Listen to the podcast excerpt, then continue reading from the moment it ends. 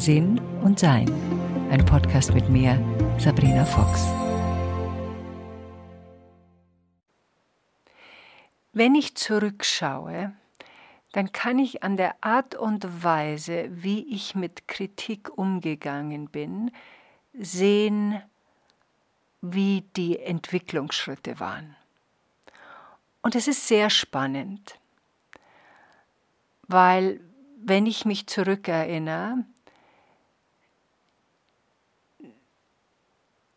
dann war Kritik für mich ein Angriff auf meine Person, auf das, was ich glaubte zu sein, auf mein Wohlbefinden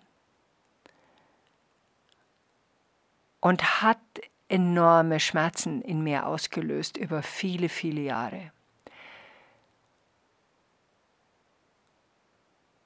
Die Amerikaner haben dafür ja ein sehr viel netteres Wort. Das heißt Feedback. Also sie füttern mich zurück. Da heißt es dann, wenn man irgendwas macht, would you like to have some feedback? Das klingt auch schon ganz netter, also möchtest du etwas, eine Rückmeldung haben, als wenn man sagt, darf ich dich mal kritisch dazu hinterfragen? Ja, der, der, das klingt auch schon so anstrengend.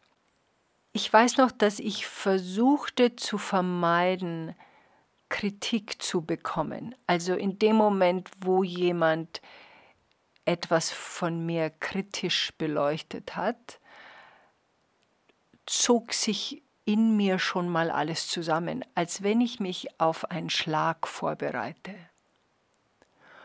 Und alles, was dann kam, empfand ich auch als Schlag und wurde von mir, ich habe eigentlich nur zwei Methoden damals gehabt. Die eine war, mich zu wehren, also, aber das stimmt doch nicht, also mit dem berühmten Wort aber zu antworten. Und das andere war, so zu tun, als ob es mich nicht belastet und konsequenterweise auch meine Tränen zu unterdrücken oder meinen Schmerz zu unterdrücken, bei dem dieses Wort Kritik, ja, ich versuche da immer noch zurückzudenken, wie das war und komme nur mit sehr viel Mühe an dieses Gefühl ran. Und dann denke ich mir, na, ich muss es ja auch nicht unbedingt nochmal haben, ich hatte es ja lang genug deshalb verzeiht so mal ein bisschen so mein Rumgequäle hier. Ich weiß, dass es gedauert hat, das anders zu sehen. Wenn ich etwas mache, also ein Buch schreibe oder Musik mache oder einen Vortrag halte, dann freue ich mich, wenn man mir sagt, wie das angekommen ist. Und ich freue mich auch, und das hätte ich früher also überhaupt nicht für möglich gehalten, wenn jemand mich auch auf etwas hinweist, was nicht richtig war oder nicht gut angekommen ist oder jemand belastet hat. Das finde ich eine interessante Information und die schätze ich sehr. Ich kann auch, und ich habe das glaube ich schon in einem anderen Podcast mal erwähnt, wenn ich meine Freunde bitte um Feedback zu etwas, was ich tue oder Menschen, von denen ich gerne möchte, dass sie etwas ja, beurteilen oder äh, mir ihre Meinung dazu sagen, dann erwarte ich absolute Ehrlichkeit. Und wenn ich die nicht kriege oder das Gefühl habe, das wird mir zu sehr verpackt in irgendwie, ja, aber es war ja ganz nett und hm, bin ich irritiert davon weil ich erspüre, dass es nicht das ist, was man mir sagen will, aber aus vermeintlicher Vorsicht oder mich nicht verletzen zu wollen, man dann ja stiller ist oder es liebevoller verpackt. Das hat natürlich auch damit zu tun, dass diese Kritik, dieses Feedback nicht mehr von mir als Angriff empfunden wird. Warum ist es so? In erster Linie, glaube ich, hat es etwas zu tun wenn wir zu einem Punkt kommen, wo wir unser eigenes Wohlwollen erkennen. Also wenn ich heute etwas mache, ob es jetzt ein Podcast ist oder ein Buch, versuche ich mein Bestes zu geben. Und die Intention dahinter ist Mitteilung, Unterstützung. Ähm, also ich habe eine, mir fällt jetzt kein anderes Wort dafür ein, eine saubere Intuition. Das weiß ich von mir.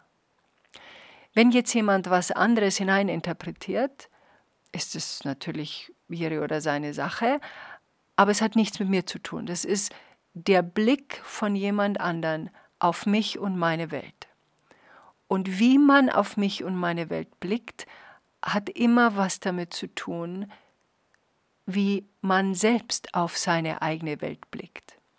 Also angenommen, da gibt es jemanden, der schaut auf seine eigene Welt mit Trauer und Ungerechtigkeit und äh, die anderen sind an allem schuld und äh, jeder, den ich kenne, hat irgendwelche heimlichen Motive und es geht nur um Manipulation bei allem um mich herum, dann schaue ich natürlich auf die Welt mit diesem Gefühl, ich werde manipuliert und muss logischerweise alles, was sich mir zeigt, durch diese Brille sehen. Also ich kann jemanden, der mir jetzt die Tür aufhält und mich freundlich anlächelt, kann ich da nur Geringschätzigkeit drin sehen. Ich bin mal mit einem, einem jungen Mann spazieren gegangen, der Sohn einer Freundin von mir, und der war in einer schwierigen Phase in seinem Leben. Und wir gingen spazieren und wir redeten so über die Situation und plötzlich kam uns ein Mann entgegen, der grimmig schaute. Und dann sagte er zu mir, voller Zorn, schau mal, wie geringschätzig dieser Kerl mich anschaut. Und ich habe einfach nur gedacht, mei, der ist halt nicht gut drauf, der schaut halt ein bisschen grimmig. Und ich schaute ihn völlig überrascht an und sagte, interessant, ich hätte einfach nur gedacht, ach, der arme Kerl hat einen schlimmen Tag. Jahre später hat mir der junge Mann gesagt, dass dieser Satz ihn zum Nachdenken gebracht hat. Und da hat er gemerkt, dass alles, was um ihn herum passiert, er auf sich bezogen hat. Und er begann, seinen Blick auf die Welt zu ändern. Und ich begann damals, als ich merkte, ich möchte mich verändern, meinen Blick auch auf mich zu verändern. Ich erkannte in mir den tiefen Wunsch, anders zu sein, anders zu leben, anders zu reagieren und konnte plötzlich erkennen, dass ich, naja, plötzlich, plötzlich nehme ich zurück. nee, plötzlich war das nicht. Hat ein bisschen gedauert, aber ich erkannte, dass ich von Feedback was lernen kann. Und nachdem ich mir diesen Automatismus der Abwehr abgewöhnt hatte, was auch ein bisschen dauert, weil das so eine kindliche Reaktion war, kindlich sage ich deswegen, weil wir sie uns meistens als Kind angewöhnen, um uns zu verteidigen. Und wie ich mir dann das abgewöhnt habe, sondern offen und mit Interesse jemand zuhören konnte, wurde mein Verständnis für mich selbst und für andere leichter. Ich glaube ja, wir haben alle Seelenwege. Also alles, was sich mir zeigt, ist eine Seelenhausaufgabe. Und wie ich zum Fernsehen kam, Mitte der Anfang der 80er Jahre, ist man natürlich in einer Situation, in der man sich exponiert und zeigt. Und ich erinnere mich, ich habe, glaube ich, so einen Satz mal gehabt, wenn man seinen Kopf durch die Glotze streckt, dann kann schon mal ein Fallbeil über einen kommen. So ungefähr habe ich das damals auch empfunden. Sei es jetzt durch die Presse oder sei es durch irgendwelche Briefe, die kamen. Damals gab es noch Briefe. Und ich merkte auch, wie ich mich geschämt habe. Kritik und Scham sind ja oft miteinander verbunden. Also wenn ich eine Sendung moderiert habe, die jetzt nicht so gut ankam oder bei manchen nicht so gut ankam äh, und darüber geschrieben wurde, habe ich mich so geschämt, weil ich alles wieder auf mich bezog. Also jede Person, die ich draußen auf der Straße kam, hat es entweder gelesen oder hatte eine Meinung dazu, habe ich mir natürlich eingebildet, dass ich mich nicht mehr aus dem Haus getraut habe. Teilweise für Wochen.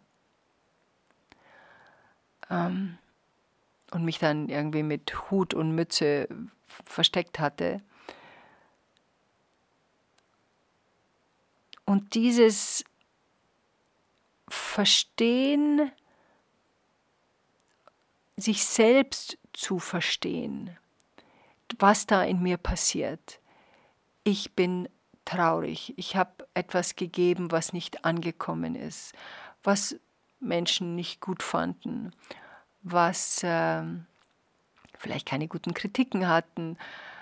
Also all dieses Drama habe ich in meinem Gehirn wiederholt und wiederholt und wiederholt und wiederholt und wiederholt, bis es irgendwann mal selbst meinem Gehirn zu langweilig wurde und dann nach Wochen irgendwann mal aufhörte, weil irgendwas anderes passiert war, was das abgelenkt hat.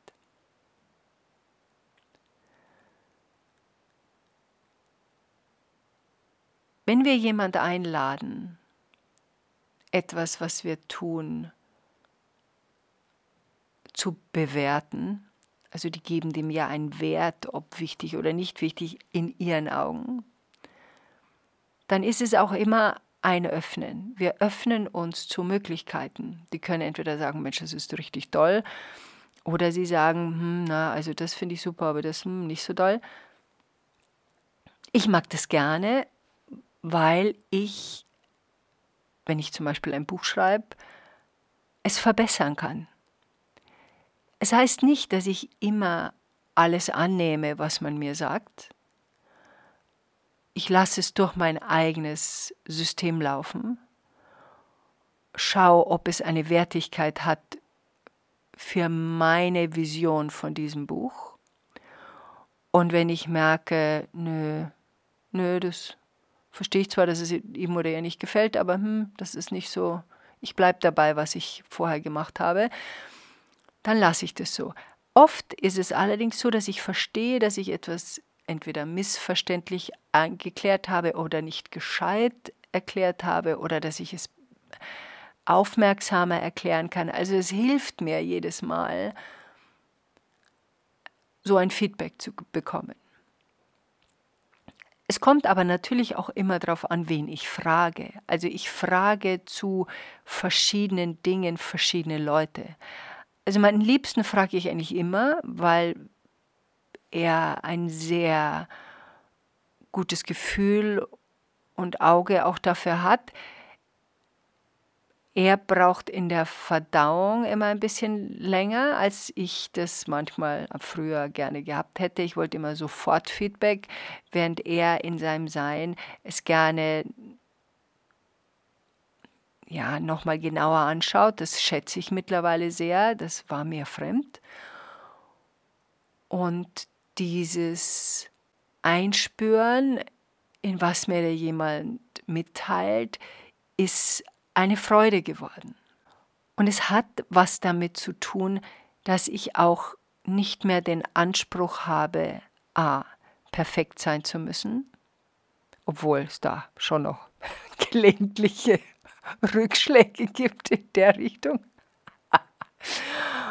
Und zweitens, was ich glaube fast noch wichtiger ist, dass ich weiß, wer ich bin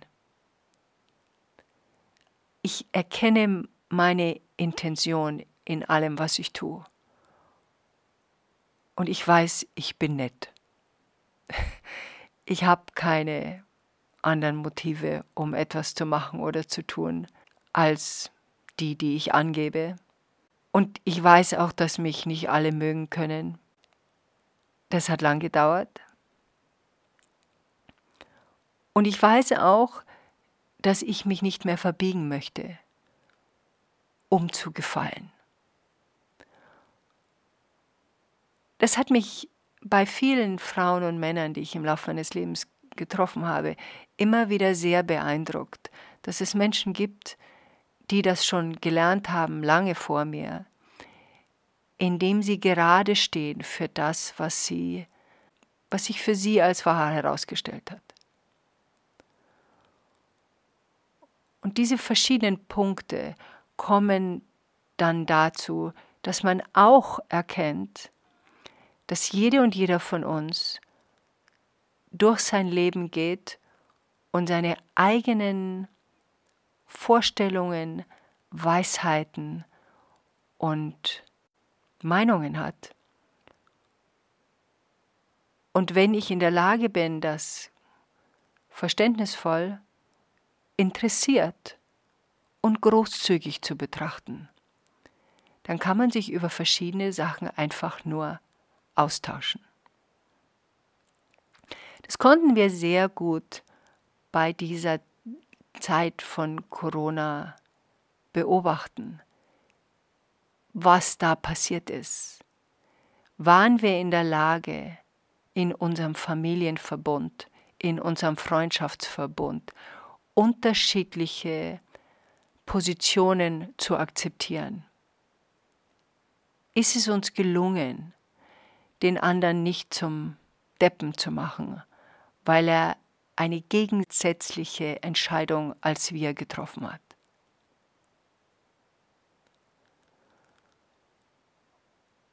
Das ist sehr gut zu wissen, glaube ich, über sich selbst. Kann ich Dinge, die ich eigentlich nicht verstehe oder für die ich mich komplett anders entschieden habe, trotzdem hören?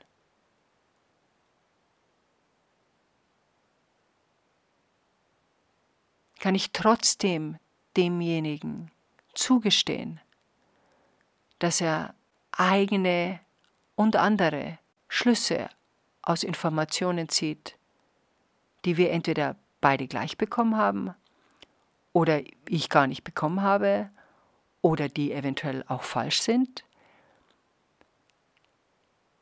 Ich habe mir angewöhnt, mit Leuten nicht zu diskutieren, über deren Einstellung. Und zwar mit diskutieren meine ich die Art und Weise, ich sage meine Meinung, du sagst deine Meinung und dann schauen wir mal, wer gewinnt. Und dann versuche ich dich von meiner Meinung zu überzeugen, du versuchst mich von deiner Meinung zu überzeugen. Und wenn das so eine Weile hin und her geht, dann halten wir uns jeweils für gegenseitig für Idioten und werden eventuell lauter oder schlagen die Tür zu oder reden nie mehr wieder miteinander oder lange nicht mehr miteinander. Also wenn ich erkenne, dass jemand eine unterschiedliche Meinung hat als ich und ich nicht erspüre, dass es da in irgendeiner Form ein Interesse eines Austausches gibt. Und es ist sehr klar ersichtlich. Jede und jeder von uns weiß genau, da ist jemand, der hat eine Meinung, aber ist offen und bereit, noch was anderes zu hören. Oder da ist jemand, der hat eine Meinung und der hat eine Meinung. und der will nicht zuhören, der unterbricht gerne oder sie hat null Interesse, andere Informationen zu hören, dann ist es für mich gegessen. Dann sage ich, ah, interessant, und dann wechsle ich das Thema. Und wenn das Thema nicht gewechselt werden will, versuche ich es noch ein zweites Mal. Und wenn das Thema immer noch nicht gewechselt werden will, würde ich, das passiert in meinem Leben nicht, Gott sei Dank, würde ich sagen, du pass auf, wir haben unterschiedliche Meinungen dazu, ich möchte es nicht weiter besprechen, lass uns über was anderes reden und dann kann man notfalls auch noch gehen, falls da nun überhaupt nichts passiert. Aber das, glaube ich, ist relativ selten, wenn wir das mit einem freundlichen und höflichen Ton sagen können. Das hat natürlich auch etwas mit Kritik zu tun, dass wir eine Meinung haben und jemand stimmt dem nicht zu. Das kann ja in unseren Augen dann auch wieder aufgenommen werden als Kritik unserer eigenen Einschätzung, als Kritik unserer Intelligenz, als Kritik unserer, ja, unseres Zustandes, weil ob jemand die Welt sieht, dass sie zusammenbricht und das Ende ist nah, oder ob jemand die Welt sieht, dass wir eine kreative Spezie sind und wir sind dabei, Lösungen zu finden, hat etwas mit dem eigenen Verständnis zu tun und mit den Informationen, die wir aufnehmen. Und wenn ich irgendwo bin, wo konstant Wut verbreitet wird, dann werde ich auch wahrscheinlich irgendwann einmal wütend werden, weil das energetische Feld von Wut und Zorn ja gerne vor sich hin köchelt. Das hört ja dann nicht auf, sondern man ist, findet etwas anderes, worüber man wütend sein kann. Aber das ist, glaube ich, nochmal ein ganz anderer Podcast. Was passiert nun, wenn wir merken, wir sind auf Kritik ja, Kritik trifft uns besonders schmerzhaft. Die erste Frage, die wir uns stellen können, ist, hat die Person denn recht? Das war mein erstes Annähern an Kritik. Also wenn jemand zu mir gesagt hat, du versuchst immer andere Leute glücklich zu machen und hast überhaupt keine eigene Meinung mehr, wenn wir automatisch mit Abwehr reagieren und uns körperlich getriggert fühlen, da stimmt dann irgendwas. Wir können uns natürlich auch verletzt fühlen, dass jemand uns nicht erkennt oder nicht erkennt, wie schwer uns das fällt. Und das ist eine eigene Erforschung. Also reagiere ich darauf, triggert es mich, weil es wahr ist? Ja, das stimmt, das mache ich so. Und dann kann man ganz einfach zugeben, ja, das ist wahr. Ich übe daran, es nicht zu tun. Es gelingt mir nicht dauernd. Eine sehr entspannte Reaktion, wie wir uns vorstellen können. Und die andere ist, wenn wir das Gefühl haben, das stimmt doch nicht, oder man weiß nicht, wer ich bin, oder man erkennt mich nicht, dann erlebe ich in mir, dass das, was ich bin und das, wie ich mich sehe, noch ein bisschen auf wackeligen Beinen steht. Und dass ich in meinem Selbstwertgefühl da noch nicht angekommen bin, wo ich sein möchte, nämlich ein Fels in der Brandung, der weiß, wer sie ist. Sondern ich bin da vielleicht noch so ein Baum auf dem Fels in der Brandung, der noch ein bisschen hin und her geschleudert wird vom Wind von rechts und links, der zwar weiß, dass die Wurzeln in, in diesem Felsgestein schon sich irgendwo verbunden haben und da auch Nahrung gefunden haben, aber der Baum wackelt einfach noch ein bisschen. Und das ist okay. Wir erkennen das. Das hilft uns schon weiter zu sehen, ah, ich bin nicht mehr das Fähnchen im Wind, das dauernd hin und her geschüttelt wird und sich drei Wochen nicht beruhigen kann oder wie ich sich zu Hause versteckt, weil sie Angst hat, was die Leute von einem denken. Ich bin schon der Baum. Ich bin schon mit dem Fels verbunden. Ich halte den Wind schon aus. Das ist schon viel wert. Und je wahrer und offener wir uns mitteilen, desto stärker wird dieser Baumstamm, desto mehr steht er klar, entspannt, aufmerksam und lebendig und schaut sich um in dieser Welt mit den Dingen, die wir selbst über uns lernen und mit der Möglichkeit der eigenen Großzügigkeit anderen gegenüber. Manchmal haben sie recht mit ihrem Feedback.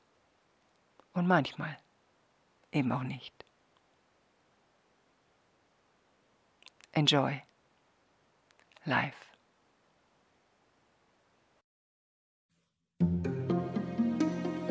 Weitere Informationen über Sabrina, ihre Bücher und Online-Kurse findest du auf sabrinafox.com und sinnsucher.de.